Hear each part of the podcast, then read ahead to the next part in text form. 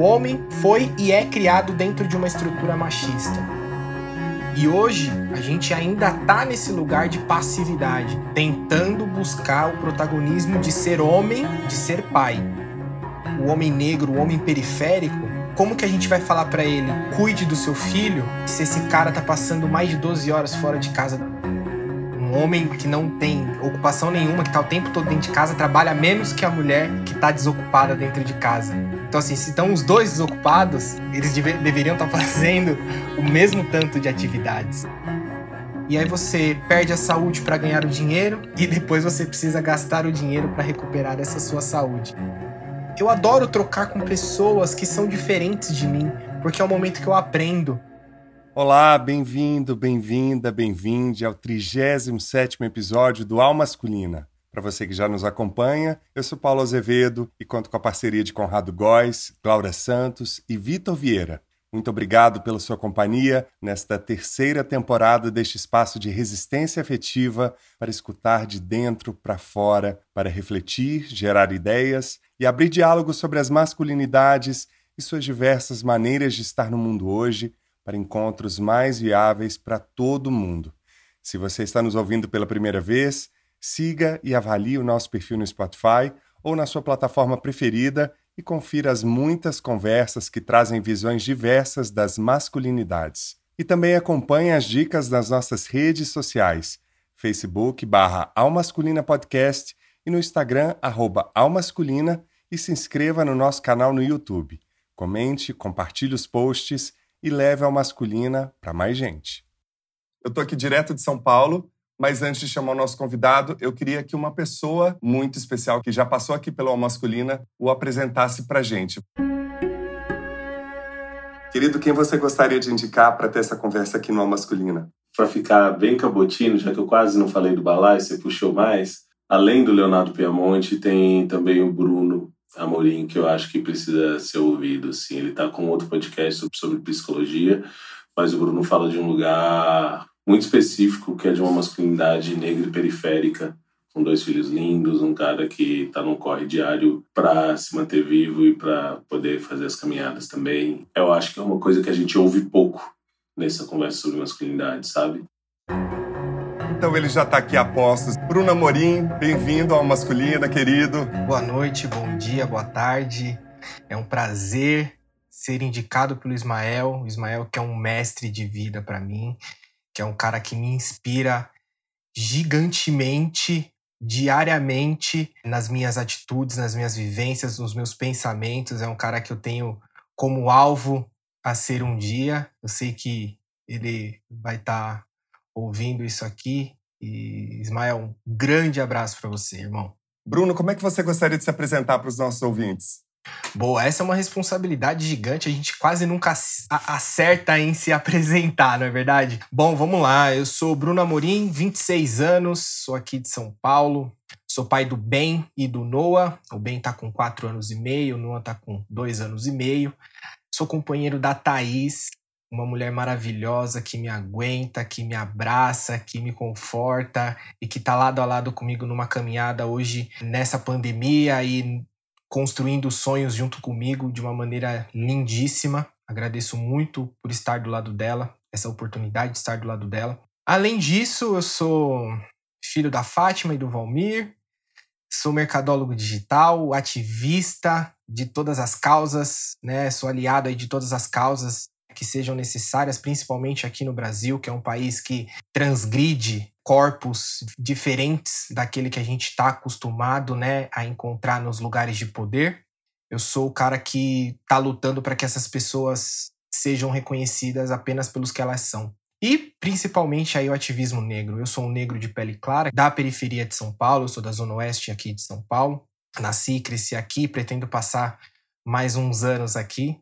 Então é isso. Esse é o Bruno. E também integra o Paternando, que é um grupo de pais, né? E o Balaio de Pais, que já passaram dois integrantes aqui pelo masculino, o Leonardo Piamonte e o Ismael dos Anjos, quais são as suas referências, as primeiras referências de masculinidades que você tem? Não dá para fugir muito do consenso, né, de uma família que eu tive. Tive a presença do meu pai, tenho a presença do meu pai até hoje, do meu avô. Eu morei durante a minha vida, em quase toda a minha vida, no mesmo no mesmo terreno que o meu avô, então foram as minhas duas primeiras referências de masculinidade, apesar de serem duas pessoas totalmente diferentes na, no jeito de viver, consegui ali trazer alguma coisa de cada um durante o meu crescimento como homem.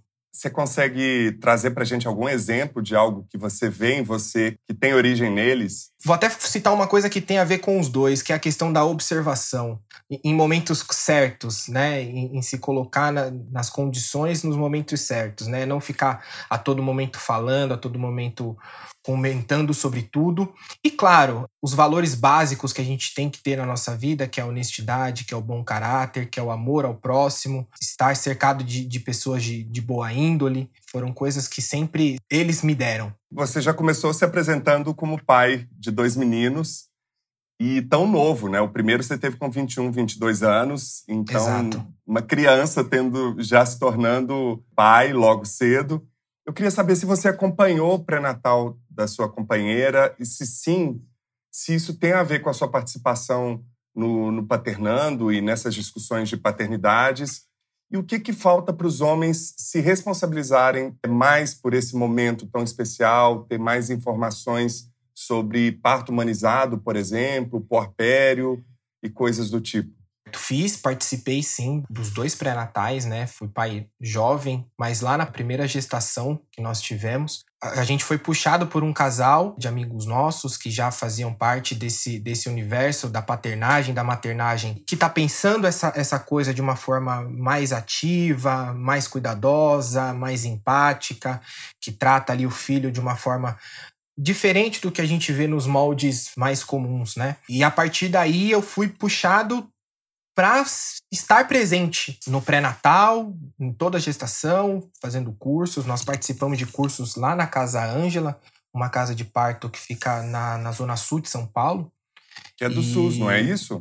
Exatamente, é do SUS. É uma baita iniciativa. Quando a gente foi lá em 2016, já era, 2015 para 2016 já era do SUS. Anteriormente não era, mas hoje é, ainda é do SUS e tem um trabalho maravilhoso que ampara mães periféricas da região ali do Campo Limpo, né, Jardim São Luís, é, Monte Azul.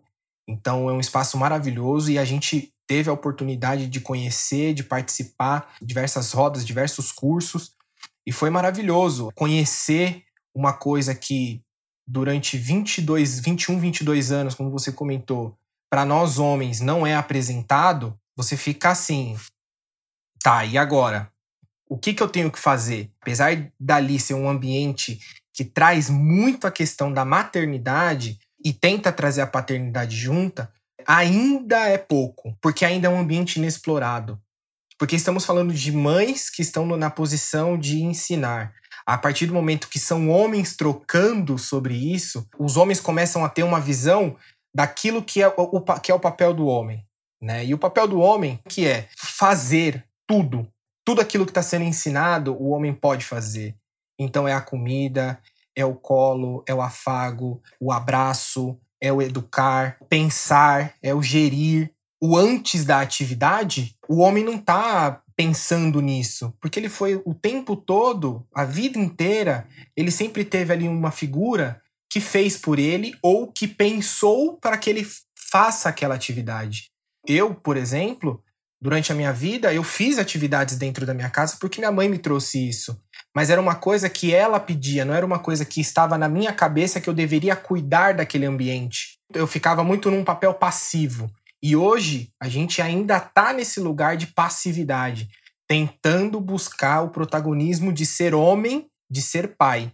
Né? Esse papel de ser pai, de ser homem, a gente tem que buscar, mas é ser pai em que situação? Em todas.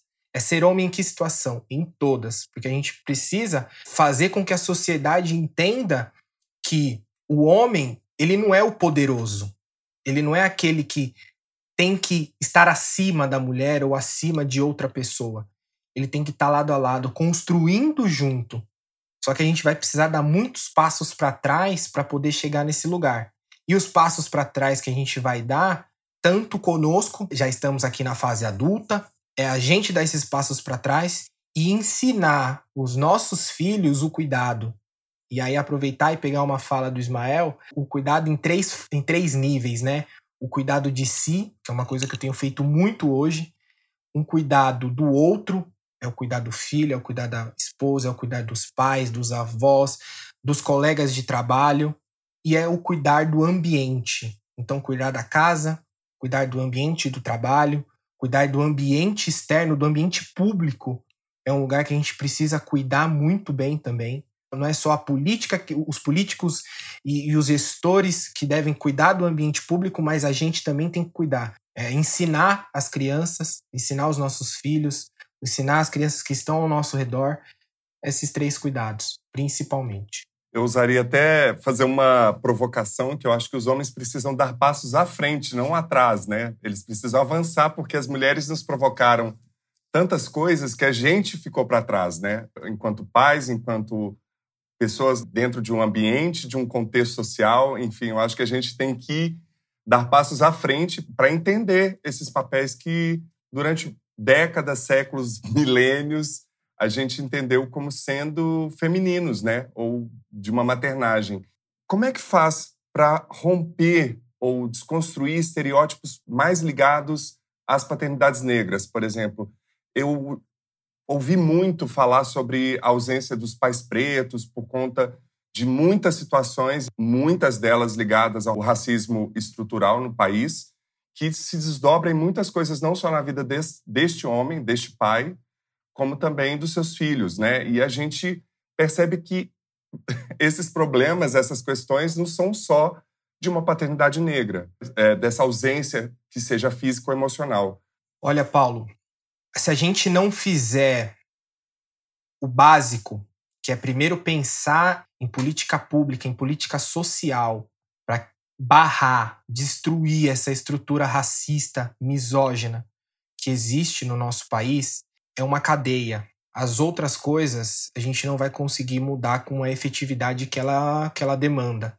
A gente precisa atacar isso de dentro da estrutura, dar condições para que o homem negro ele tenha a capacidade de cuidar do seu filho. Trata-se de levar a informação para esses pais esses pais hoje eles estão distantes porque eles tiveram como espelho pais que foram ausentes. Então eles vão reproduzir isso. Ou ele vai fazer essa reprodução, ou ele vai ter uma virada de chave que vai falar: eu não quero passar por isso que, tá, que aconteceu comigo na minha infância na minha adolescência. Essa ausência, essa escolha de estar presente e dar tudo aquilo que ele não teve amor, o afeto, o carinho. Mas mesmo assim, se a gente for pensar nesse problema mais a fundo, o homem negro, o homem periférico, ele precisa estar tá muito mais fora de casa, porque foi o meu caso durante muito tempo. Eu trabalhava de segunda a sábado, eu saía de casa às sete da manhã e voltava para casa às sete, oito horas da noite, de segunda a sábado. Então eu tinha um tempo com os meus filhos, ainda pequenos, entre as 8 e as 9 da noite, mais ou menos ali, que era o horário que eles iam dormir. E num domingo, onde, além dos meus filhos, eu tenho família, você tem aniversários, você tem festas, você tem comemorações, enfim. Num dia você tem que se multiplicar não só para os seus filhos, mas para uma sociedade. Você tem a sua individualidade, você quer fazer as suas coisas também como ser individual. Como que a gente vai falar para ele? Cuide do seu filho, se esse cara tá passando mais de 12 horas fora de casa, se esse cara ele não consegue chegar no seu gestor e falar, olha, eu preciso ir na reunião de pais dos meus filhos, sobre o risco de ser olhado torto, de perder o emprego, porque o nosso temor, principalmente quando o cara é o principal provedor da casa, e aí falando em questão de dinheiro, que é o cara que coloca a comida dentro de casa, se esse cara perde o emprego, como que fica? Até ele encontrar um outro emprego, até ele ser recolocado no mercado. Então, acaba fazendo com que aí a estrutura avança para as mulheres, aí você acaba sobrecarregando as mulheres dessa casa, porque aí a mulher ela larga a carreira dela para estar tá cuidando dessas crianças.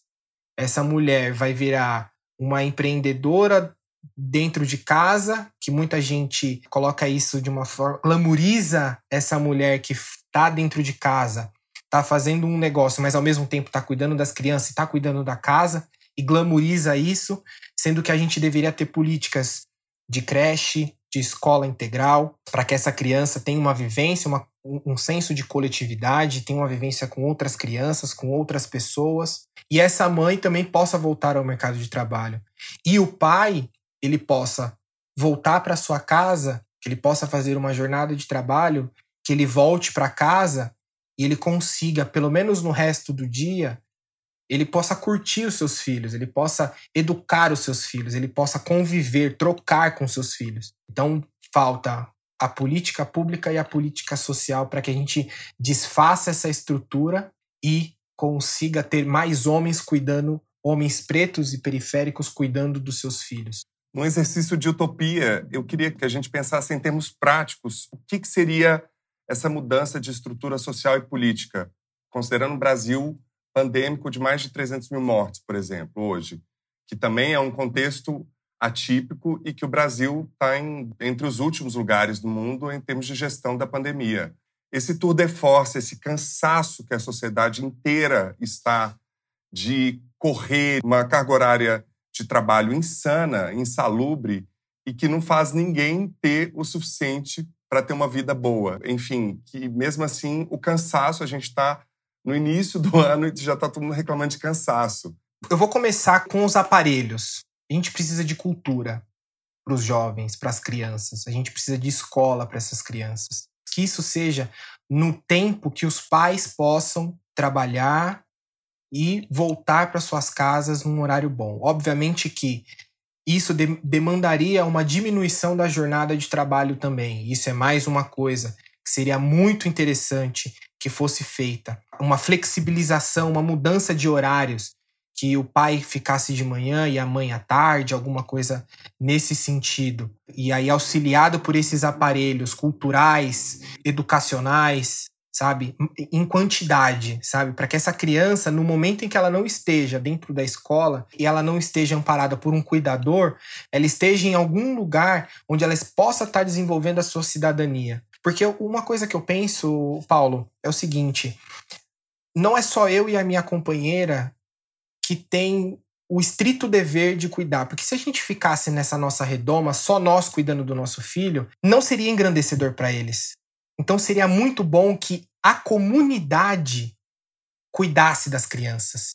As pessoas que nos cercam cuidassem das crianças. Isso em cada horário. Porque essa criança vai aprender a se desenvolver como ser humano e com trocas com outras pessoas, não só com os pais. Obviamente que nesse período de pandemia, em que a gente não pode estar tá presente nesses aparelhos públicos, como escola, como é, centros culturais, o que seria extremamente necessário é que essas pessoas estivessem dentro das suas casas, resguardadas, com saúde e podendo receber de alguma forma um auxílio para que elas sobrevivessem dentro das suas casas, para que elas comessem dignamente, para que elas vestissem dignamente, para que elas tivessem acesso a um mínimo de cultura estando dentro de casa. Porque é muito fácil eu morar numa, num quarto e cozinha, dois cômodos, um cômodo, com três, quatro, cinco pessoas, recebendo um auxílio de 600 reais, como foi no início da pandemia, que agora caiu para três vezes menos, que é ridículo você comprar a comida, só que você vai ficar ali enclausurado com diversas pessoas dentro da sua casa e você não tem acesso a um documentário, você não tem acesso à internet, você não tem acesso a nada. Você fica ocioso o tempo todo. E a gente sabe que essa ociosidade dentro de casa, ela não é boa. Ela vai gerar quadros de doenças psicológicas. A pessoa vai ficar ansiosa, vai ficar depressiva. E aí é por isso que a gente muitas vezes vê pessoas saindo. Então vai num bar, vai numa venda, vai numa praça, vai em algum lugar, porque essas pessoas elas não aguentam ficar dentro de casa sem ter esse mínimo. Não dá, não dá para a pessoa ficar dentro de casa sem nada para fazer. É curioso que tudo que você falou e tudo que a gente já sabe, né? Não tem nada de novo como solução. O mundo já mostrou para gente inúmeras soluções inclusive muitas delas comprovadas cientificamente, que a gente entra nesse negacionismo, nessa politização do contexto que gera o que está gerando o maior colapso do sistema de saúde no país. Antes de continuar a conversa, quero só mais um minuto da sua atenção. O Al Masculina está no ar desde 2019 e seguimos firmes nesta terceira temporada no propósito de trazer conversas sobre masculinidades e suas diversas maneiras de estar no mundo hoje para encontros mais viáveis para todo mundo. Para nós, equipe do Masculina, é muito importante continuar apostando na capacidade de transformação por meio do diálogo, autoconhecimento, sensibilização e humanidade. Sem impor regras ou modelos de como ser, mas sim escutar da forma mais aberta possível. E para você, esse espaço tem sido importante? Cada episódio envolve quatro profissionais em um trabalho intenso de produção e pesquisa, um processo que vai da escolha dos nossos convidados e especialistas, pensar na melhor forma de aprofundar cada assunto e conversar com pessoas que possam contribuir com suas vivências e visões sobre o nosso tema ponto de partida, as masculinidades. Depois da gravação, o trabalho continua. A edição, mixagem, gravação das locuções, criação da arte de todo o conteúdo para as nossas redes sociais. São processos que também exigem bastante dedicação e tempo. Para ter uma ideia, cada programa que chega até você são necessárias cerca de 35 horas de trabalho. Então, se você é nosso ouvinte e quer que o Masculina continue, nos ajude a manter esse espaço de reflexão na podosfera. Conheça a nossa campanha de financiamento coletivo, que traz benefícios exclusivos para os nossos apoiadores. A partir de R$ reais já dá para colaborar. Acesse www.catarse.me barra almasculina e participe. Aspas. Fazer favores é uma obrigação cujas implicações são parecidas ao roubo. Se você impede alguém de ganhar alguma coisa, mesmo que não obtenha benefício dessa coisa, incorre num roubo do patrimônio potencial da humanidade e dos seres vivos. A responsabilidade do indivíduo diz respeito a tudo que ele controla direta ou indiretamente. A posse vai além de ter, vai até o poder. O fato de você impedir que alguém obtenha algo é comparável ao ato de retirar alguma coisa de alguém. Ao represar o enriquecimento do mercado à sua volta sem prejudicar o mundo, você colabora com a quantidade de escassez e impede que forças de sustento se concretizem neste lado do cosmos. Esta noção de ecologia interior de mercado é essencial. Afinal, quantas vezes nos pegamos trilhando caminhos de enriquecimento no mundo concreto, tendo depois que gastar enormes reservas destes recursos para poder suprir a escassez e carência dos outros mundos do sustento? Quantos recursos e tempos são perdidos neste processo de não sabermos mediar as comportas do que queremos transformar de nossos tesouros ou méritos em propriedades e poder? Se isso não parece real, pense em todos os recursos que o mercado precisa suprir para gerar os níveis de depressão, autodestruição, carência emocional, tédio e falta de sentido que são nele introduzidos pelo mau gerenciamento de nossos próprios recursos de sustento nos diferentes mundos. Economizássemos mais nos nossos recursos emocionais, espirituais e transcendentes, e este mercado estaria em melhores condições.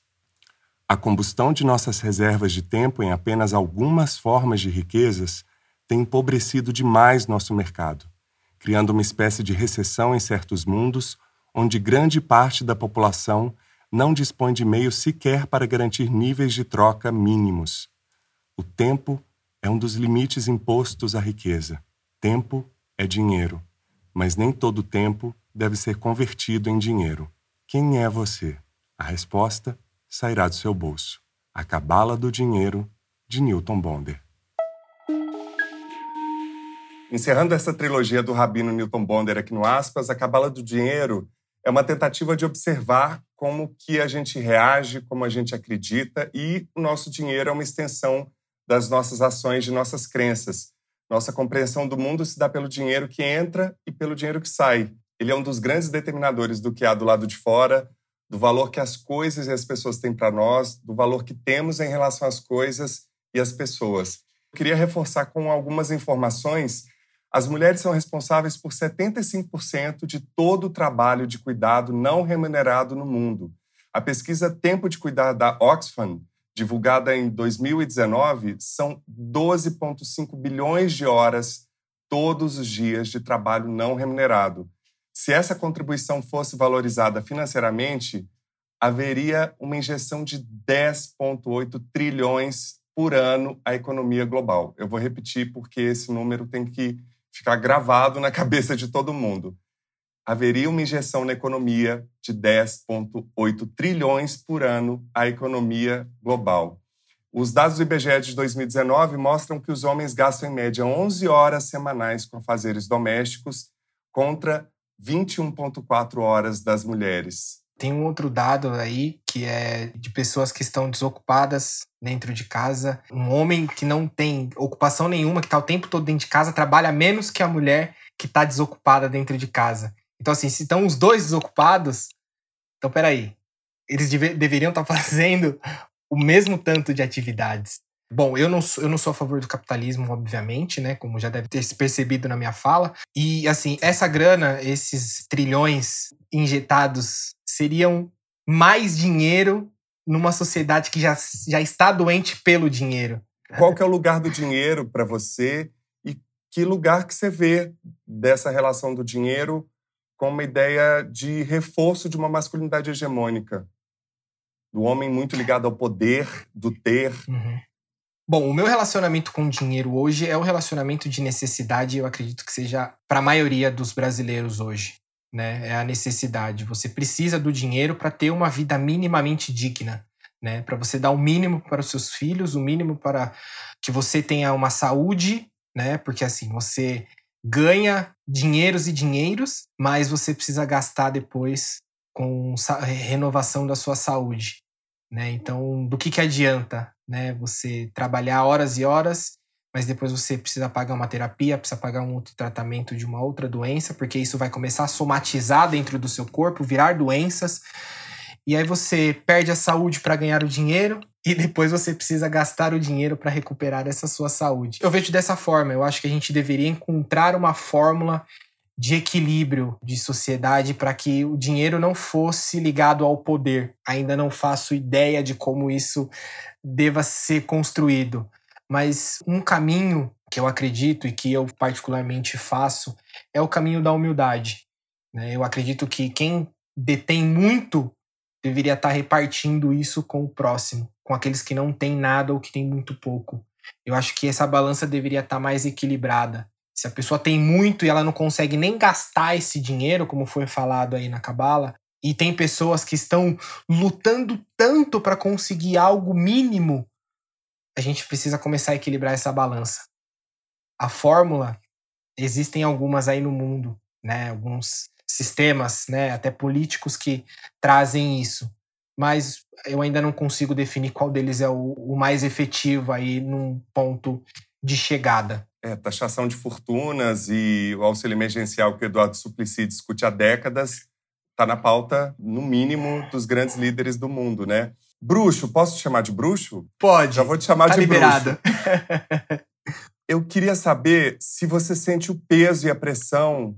Você começou falando que é ativista de várias causas, é, de causas que representam a diferença ou a minoria política ou a minoria de poder dentro da nossa estrutura social. Você se sente pressionado com, com o peso dessa responsabilidade nos contextos que você vive? Como é que é isso para você? O peso é, é, é, gigantesco. Porque, assim, quando você começa a, a olhar para esse aspecto de, de mundo, você começa a querer lutar e lutar e lutar e lutar e lutar e, e, e sem fim quando você faz isso ao lado de pouquíssimas pessoas, porque hoje são pouquíssimas pessoas que estão nessa seara de luta, de realmente estar tá lutando pela dignidade, pela civilidade do outro, pela equidade, pela igualdade do outro, mas respeitando as diferenças dessa, dessa pessoa, porque essa diferença ela não pode ser algo negativo para mim. Eu adoro trocar com pessoas que são diferentes de mim, porque é o momento que eu aprendo.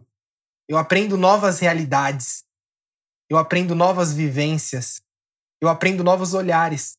conhecer essas pessoas, ter essas pessoas perto de mim é fabuloso.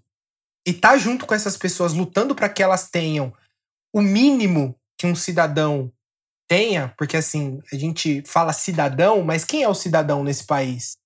A gente volta de novo, é o homem branco. É a partir do homem branco que a gente pensa. Aquele cara que é honesto, aquele cara que é o, o, o provedor do seu lar, é o cara que vai à missa, que vai ao culto, que vai nas religiões que são aceitas no Brasil, porque a gente sabe que as religiões de matriz africana, por exemplo, não são aceitas nesse país, visto o que, é, o que está acontecendo no Rio de Janeiro hoje, uma perseguição dolorosa e sem precedentes, que me dói muito. Olhar para essas pessoas e ver essas pessoas, estar do lado dessas pessoas, lutando por elas, junto com elas, não por elas, né? Porque não dá pro, a gente não pode tomar o protagonismo de uma luta que não é nossa, mas estar ao lado delas no ambiente de trabalho, no ambiente social, dentro da nossa casa é fundamental, mas é pesado. Mas eu vou te provocar, bruxo. Você falou num geral. Eu quero saber de você, como é que você lida quando alguém te acusa de uma atitude machista ou mesmo racista ou mesmo homofóbica? Como é que você se sente cobrado por se apresentar como ativista dessas causas e você Sim. também foi criado dentro dessa estrutura que tem todos esses elementos, né? Eu mesmo Sim. me pego às vezes com comportamentos racistas, homofóbicos e, e machistas que parece que dói mais porque você está mais exposto pelo que você prega, ou que você fala, ou pela forma Sim. como você se posiciona no mundo, parece que você ganha um certo lugar que as pessoas ficam um pouco mais de olho com as suas posturas. Como é que você sente? Sim. A primeira coisa que a gente faz nesse momento, o, o que eu faço, eu acredito que fica de lição para todo mundo, é pedir desculpa. É a primeira coisa que você deve fazer. Sem mais, sem porém, sem ah, mas e isso. Não. Me desculpa. Aí a partir desse momento, você vai em cima desse seu erro, trabalhar para que isso não aconteça mais. Então, se você pega o seu machismo e você percebe que naquele momento você falou algo que aconteceu essa semana mesmo, tomei um puxão de orelha da Thaís essa semana, a primeira coisa que eu fiz foi me desculpa. E é isso que a gente mesmo, tem que fazer. Mesmo com, numa situação de sangue quente, você consegue pedir desculpa? Cara, se você não pedir desculpa, você vai ser machista novamente, sabe? E aí ela vai te colocar nesse lugar de novo. Fala, ó, mesmo com sangue quente, você foi machista. Então, Eu tô assim, provocando você nesse lugar porque todo sim, mundo tem seus dias difíceis, claro. assim. Em que você perde sim. a paciência com seu filho, né? Tá Exato. todo mundo num lugar fragilizado. E às vezes ser cobrado por um discurso que você tá falando para si mesmo, como processo de mudança, de transformação, de reflexão, e vem o outro e te cobra disso, quase que fala assim: nossa, essa pessoa não entendeu nada de que eu não tirei diploma de nada ainda, sabe? Assim, nunca uhum. vou tirar. É, é isso. É a partir desse momento do pedir desculpa, e mesmo que no sangue quente você não peça desculpa, você continue ali no embate, é repensar nesse embate. Falar, poxa, eu fui machista nesse lugar? Fui. Não tenha dúvida. Você foi. você foi racista se for uma, uma relação de branco para negro? o negro para negro é uma reprodução, porque a gente não tá num lugar de poder para ser racista com outro negro. E sim, cara, esse apontar de dedo acontece e muito. É a gente parar e pensar, se desculpar, parar e pensar, rever os pensamentos, é, é, é, um pisar em ovos o tempo todo dentro da sociedade. Porque as pessoas, quando veem isso acontecer, vão falar: olha lá, o cara é hipócrita. Ele luta contra o machismo, mas está sendo machista eu fui criado. O homem foi e é criado dentro de uma estrutura machista. Isso é uma luta diária, perene, que não vai acabar, eu acredito, né? Infelizmente, que não vai acabar enquanto eu estiver vivo. Eu não sei os meus não sei filhos. se a gente vai ver muita mudança, não. Diz que a, a média são 60 anos para alguma mudança, gente. Para a equiparação salarial do homem para a mulher, é de 60 anos. Olha só, a gente está falando de pessoas que fazem o mesmo trabalho, isso sem falar do trabalho que não é remunerado, né? Que o capitalismo rouba aí essas horas de trabalho, né? Que é o de cuidar, do cuidado da casa, do lar, enfim, que é um trabalho 24 horas por dia. Tirando esse trabalho que é da mulher e que essa mulher não recebe, e que se o capitalismo fosse um pouquinho mais inteligente, ele usaria desse, desse trabalho para injetar mais grana no, no seu modus operandi, as pessoas teriam uma vida melhor. Mas o capitalismo não tá nem aí, ele só quer saber de pisar nos mais pobres, não é verdade? É se colocar, mas saber que você também tem seus erros a todo momento. Fora do mar. Bruno, você já se sentiu como peixe fora d'água, inadequado? Você já se sentiu fora do mar? Já me senti, não, eu me sinto. A todo momento. Eu ainda estou buscando qual que é o meu mar. Ainda estou buscando o meu mar para que eu possa navegar por ele, para que eu possa mergulhar nele e me sentir bem. Cá entre nós. Por que é importante discutir sobre as masculinidades? Porque existem pessoas, principalmente mulheres, que estão morrendo por causa disso.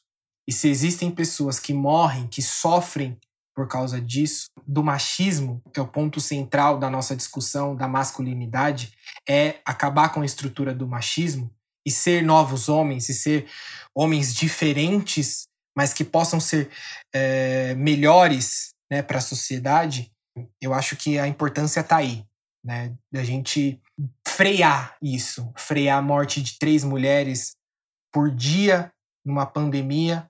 Eu acho que isso, só isso só isso já é motivo suficiente para a gente estar tá conversando sobre masculinidade, conversando sobre os nossos erros, conversando sobre as nossas mazelas.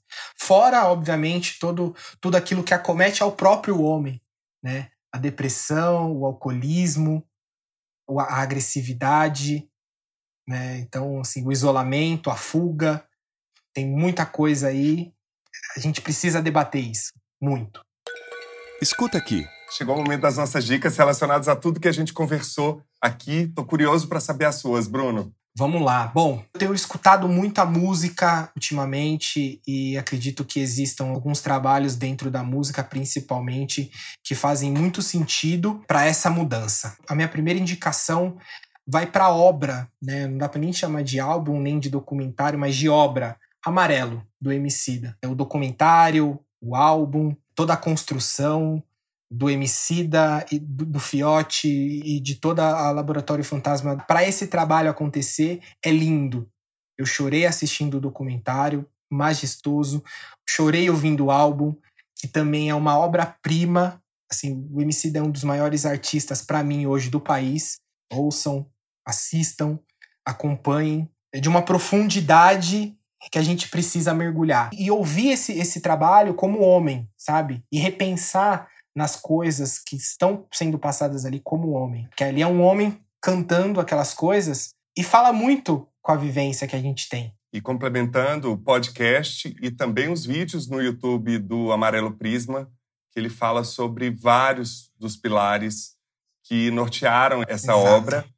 E Amarelo, para mim, ainda continua sendo o álbum que me sustenta em várias manhãs para uhum. seguir meu dia, assim, é um primor. Tem um outro álbum de um artista que lançou faz pouquíssimo tempo, é o Rico da Laçã, o álbum DDGA, Dolores Dalla, é fantástico esse álbum, é um álbum também que toca muito para a gente repensar o nosso papel de homem, das nossas afetividades, por ele ser um homem homossexual, ele traz uma sensibilidade, uma transparência daquilo que ele quer dizer muito grande e que para nós homem é um lugar que a gente pouco acessa, esse lugar da homoafetividade. A gente não reconhece isso.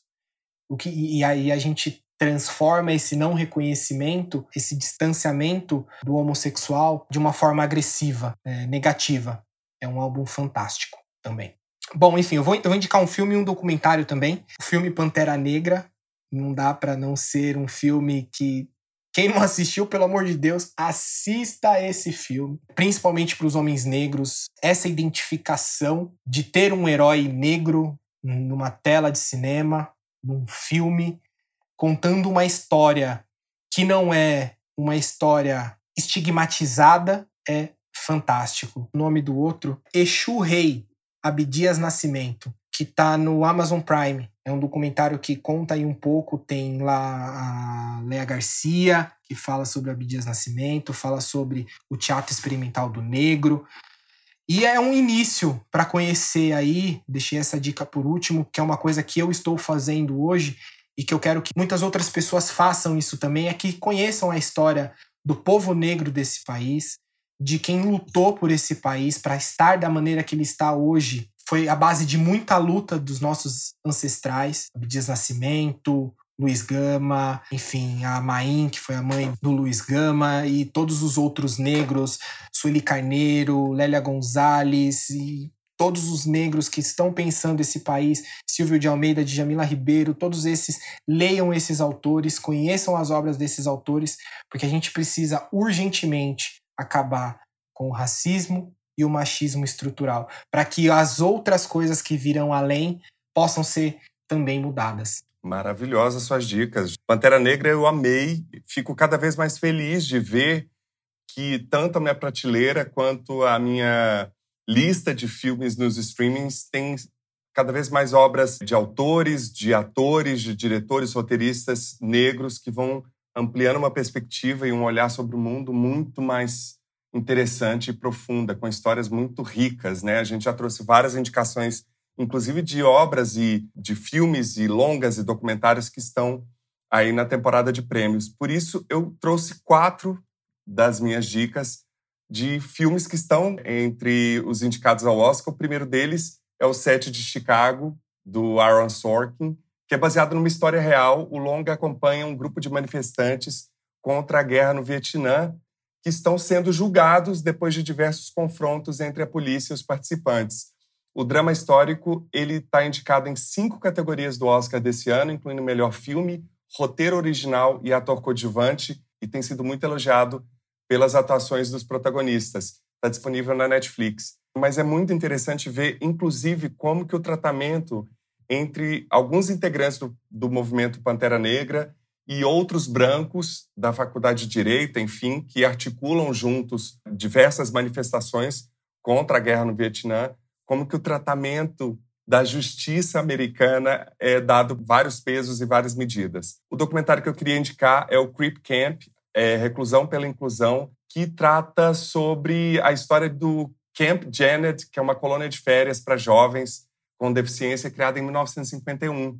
Em meados dos anos 70, foi palco de uma revolução de costumes e ativismo por inclusão, mudando a legislação de acessibilidade para todos. Vale ressaltar que esse documentário indicado ao Oscar é uma produção que traz ninguém menos que Michelle Obama e Barack Obama. É sensacional, está disponível na Netflix e ele traz uma perspectiva de uma masculinidade que a gente ainda nem chegou a trazer de uma forma muito consistente, dar espaço para essa masculinidade, especificamente as masculinidades ligadas a esse contexto que o documentário traz. O outro documentário, e esse você vai adorar, porque é muito emocionante, que é o documentário Time, que conta a história de uma mulher, que é a Fox Rich, que ela é uma mãe de seis filhos, que luta desesperadamente por décadas para tirar o marido da prisão depois de condenada a 60 anos de encarceramento por ter roubado um banco nos anos 90. O filme foi super elogiado porque ele traz arquivos que ela tinha em casa, gravados em VHS. Ela foi gravando toda a gravidez para que o marido pudesse ir, ir acompanhando da prisão o nascimento dos filhos, para que ele pudesse registrar toda a saga dela, inclusive de conscientização das pessoas sobre a injustiça e o racismo dentro do sistema americano carcerário. O filme já ganhou mais de 15 prêmios, é muito emocionante. Fica aí uma ótima dica, também está indicado na categoria de documentário. Por último, a minissérie I Know This Much Is True, Os Limites da Sanidade. É uma minissérie em seis episódios, baseada num romance homônimo de Wally Lamb, que é o criador da série, explora o contexto familiar americano paralelamente à vida desses dois irmãos gêmeos idênticos que em um momento se cruzam para enfrentar os seus mais profundos medos, fracassos e segredos. É, estão lá presentes ao longo dessa minissérie amores nocivos, casamentos desfeitos, abuso sexual, conflitos com a paternidade, mortes prematuras, enfim. É um drama bem intenso, mas vale muito a pena ver porque, ao mesmo tempo, diante desse cenário desolador, vida real mesmo, perceber a relação entre esses dois irmãos, como que eles vão tentando evitar o colapso de toda a história familiar. Eles são descendentes de italianos que chegam ali. A, a história do avô vem em vários momentos como flashback. essa necessidade de descobrir as nossas raízes, as nossas origens, para entender, inclusive, comportamentos que a gente reproduz sem ter consciência.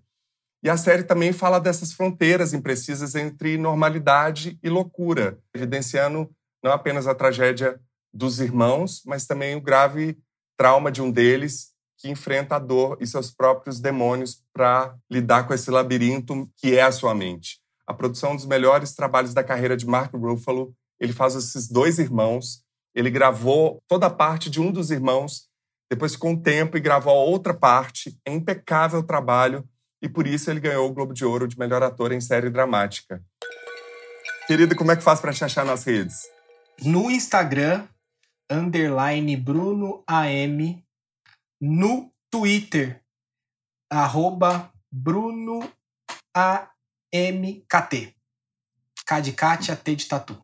Depois segue lá, já indiquei várias vezes aqui o podcast Balaio de Paz, o Bruno participa de vários. E também o, a página do Paternando no Facebook tem mais de 2.300 participantes. Dá para se inscrever ainda. Só mandar lá, a gente vai aceitar sim. Pais Maravilha. que estejam grávidos ou que já sejam pais aí de crianças que já nasceram. E pais de qualquer natureza, viu, gente? Porque Exato, existe pai afetivo, pai. homoafetivos, Exatamente. enfim. Todos estão Exato. presentes lá e eu acho isso incrível num projeto. E quem Exato. você gostaria de indicar para ter essa conversa aqui e por quê? Eu vou fazer como o Ismael fez, vou manter as indicações aqui no nosso clube.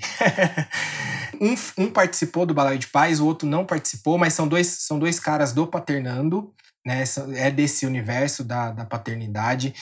É, mas são dois caras que têm um trabalho além da paternidade muito incríveis, que vão falar de, de lugares distintos. Ambos são do Rio de Janeiro, tem um amor gigantesco pelo Rio e tem um amor gigantesco por esses dois caras. O primeiro deles é o Mauro. O Mauro é um fisioterapeuta, fala de um lugar fantástico de uma paternidade compartilhada, né? Ele separado da mãe e do filho, mas ele fala de um lugar de cuidado, ele fala de um lugar de afeto com uma profundidade linda. Então ele vai conseguir falar de masculinidade com um olhar que me toca bastante. E a outra indicação é o Joel. O Joel é advogado, faz parte do Instituto de Defesa da População Negra, junto com o Ismael. Vai conseguir trazer a masculinidade, vai conseguir trazer um olhar do negro periférico do Rio de Janeiro, que já é, já é um outro lugar, já é muito diferente da minha periférica aqui em São Paulo. É um advogado, é um ativista, e é isso. É um cara que também eu admiro demais. Ele tem uma participação social muito incrível que eu acompanho diariamente. Vamos ficar muito felizes de recebê-los aqui. Bruno, bruxo querido, obrigado por esse tempo aqui conosco, obrigado pela sua calma. Dá uma esperança ver que tem jovens como você com essa bagagem, com essa perspectiva, com essa busca e que você se multiplique nessas suas ações, multiplique seu afeto, seu respeito, seu cuidado, não só pelo bem, pelo Noah e pela Thaís, pelos seus familiares, mas também por onde você passar. Axé, é isso. É agradecimento gigante de estar aqui podendo falar um pouco da minha história e da minha luta. Não perca a segunda e última parte dessa conversa na próxima semana.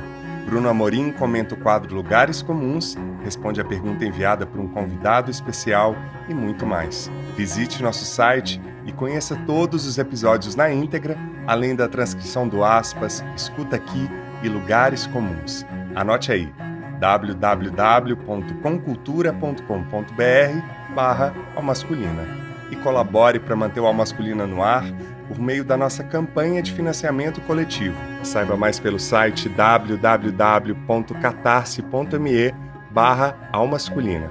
Continue nos enviando mensagens e comentários e compartilhe a Masculina nas redes. Gostaria de agradecer muitíssimo a todas as pessoas que colaboraram, em especial os nossos convidados, Bruno Amorim e Fábio Mariano da Silva. E também não posso deixar de agradecer Ismael dos Anjos, Leonardo Piamonte, Soraya Azevedo e quero mandar um abraço para todas as pessoas que acompanharam a gravação ao vivo deste episódio pelo nosso canal no YouTube. Não perca as próximas. O Masculina fica por aqui e é feito graças a Conrado Góes na trilha sonora original e mixagem, arroba Conza01, Glaura Santos na identidade visual e arte, arroba Glaura Santos, Vitor Vieira nas fotos, arroba Vitor Vieira Fotografia e eu, Paulo Azevedo na idealização, roteiro, edição e apresentação, arroba Paulo Azevedo Oficial. Esse podcast é realizado pela Concultura. E você que nos deu o prazer da sua companhia até aqui, muitíssimo obrigado e até a próxima semana.